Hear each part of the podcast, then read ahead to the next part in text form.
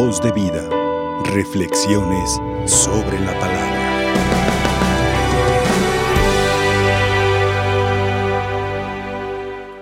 Jesús nos advierte claramente que la persecución es el estado natural del verdadero discípulo. Si el discípulo ha de ser de su maestro, lo más esperable es que el discípulo corra la misma suerte que su maestro. Por eso el cristiano no debería preguntarse, es que ¿por qué me persiguen? Más bien, cuando esto no suceda, deberá cuestionarse muy seriamente, ¿y por qué no me persiguen? ¿Será que me estoy acomodando demasiado al espíritu del mundo? ¿Será que me estoy mm, solamente buscando el, aplauso, el reconocimiento fácil, que le acomodo al, al, Evangelio para caer bien, no incomodar a nadie y así solamente eh, encajar? ¿Será que he perdido la fuerza, el fuego que es propio del Evangelio, que anuncia la buena nueva y también denuncia y tantas veces incomoda a aquellos que prefieren seguir viviendo en la oscuridad? Perseguir no significa corretear a alguien, significa las muchas maneras en que alguien puede oponerse a tu mensaje o a tu estilo de vida tal como hoy conmemoramos a los santos mártires de Vietnam y a todos los mártires de la iglesia que fueron verdaderos testigos, que fueron a contracorriente del espíritu del mundo y que nos mostraron que ese es el elemento natural del discípulo, el ser perseguido, censurado, criticado y de las muchas formas que existen de persecución. Pero cuando la iglesia deja de ser perseguida, entonces deberá cuestionarse seriamente pues ¿qué estaré haciendo mal? ¿O, a, qué me estaré acomodando? ¿O de veras ya eh, mm, el, mundo me ha aceptado como uno de los suyos? Esto nos debe poner sumamente pensativos y si la iglesia ha dejado de ser perseguida, entonces deberá de convertirse en perseguidora. Sí, en perseguidora y ponerse a buscar, a perseguir así como se persigue a los más buscados por la policía y se publican letreros con sus fotos y se dice se busca y se ofrece recompensa por su captura, así, ¿cuáles son los cinco más buscados que la iglesia debería perseguir cuando cae en la cuenta de que no es perseguida porque ha dejado de ser lo que tiene que ser? Los más buscados, primero, se buscan sacerdotes plenamente identificados con lo que son. Que se les note que son sacerdotes dentro y fuera del templo. Que tengan tal celo por el Evangelio, por las almas, que estén siempre dispuestos, siempre disponibles, que no antepongan nada al bien de las almas, que sean verdaderos hombres de oración, apasionados por Cristo, por su Evangelio, que se unan a lo que celebran, que lo testimonien con su propia vida, que sean verdadera imagen de Cristo, buen pastor. ¿Conoces alguno de esos? Se buscan también consagrados y consagradas, religiosos, religiosas, monjes, monjas, misioneros, que también nos muestren que sí se puede vivir conforme al ideal del Evangelio.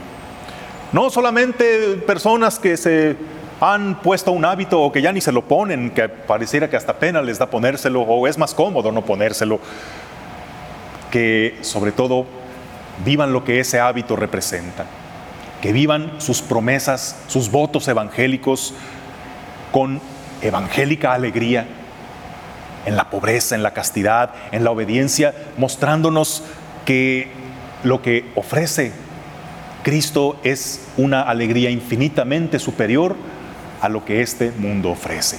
¿Conoces a alguien así?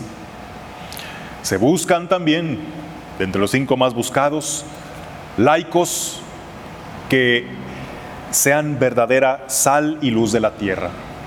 Que tengan este sano equilibrio entre participar en sus parroquias, pero ser fermento del Evangelio en sus propios ambientes, el ambiente propio del laico, que es el ambiente laboral, comercial, en la política, en la cultura, en las calles, en la convivencia común y corriente, que allí sean la semilla, el fermento de que los ideales del Evangelio puedan vivirse y no solamente predicarse.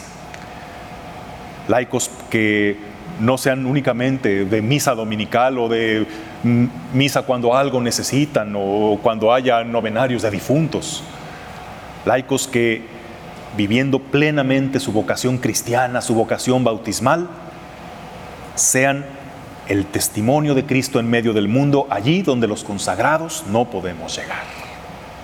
Se buscan también matrimonios, familias, cuyo hogar sea una verdadera iglesia doméstica.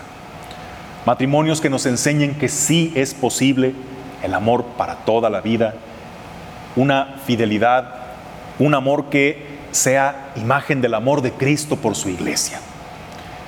Que la familia sea el elemento más natural para comunicar la fe a los hijos y que sea el primer sitio donde se practique el amor al prójimo, la misericordia, las virtudes, que precisamente de ahí se empiece a vivir para luego vivirlo afuera.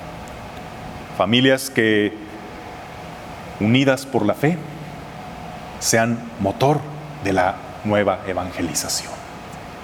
Se buscan también jóvenes, jóvenes que sean líderes entre los de su generación, pero líderes que los lleven a enamorarse realmente de Cristo y comprometerse con su iglesia, no solamente promotores de, ciertas causas sociales, no meros activistas que valiéndose de la plataforma de la iglesia jalen agua para su molino. jóvenes que habiéndose encontrado con Cristo, deseen seguirlo por cualquiera de los caminos que nos lleven a la santidad, pero que inspiren a otros jóvenes a vivir el más alto de los ideales, que es el de la santidad, y sean verdadero fermento entre ellos. Esta es la lista de los cinco más buscados. ¿Tu rostro aparecería en alguno de ellos? ¿Tú serías uno de esos más buscados? ¿O conoces alguno de esos?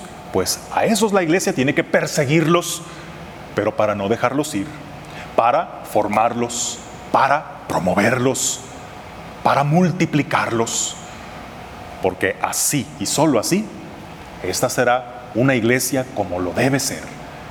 Y la consecuencia de esto, pues sí, será quizá una iglesia perseguida, una iglesia que incomode, pero una iglesia que realmente viva el Evangelio. Pero ¿qué importa? Mira, la, recompensa, ahora sí, siempre que se busca a uno de esos, hay recompensa por su captura. La recompensa por encontrar alguno de estos, una iglesia viva, una iglesia misionera, una iglesia realmente evangélica. Y aunque haya la crítica, la persecución del mundo, ¿qué importa? Si la recompensa es la vida eterna. Voz de vida. Reflexiones sobre la palabra.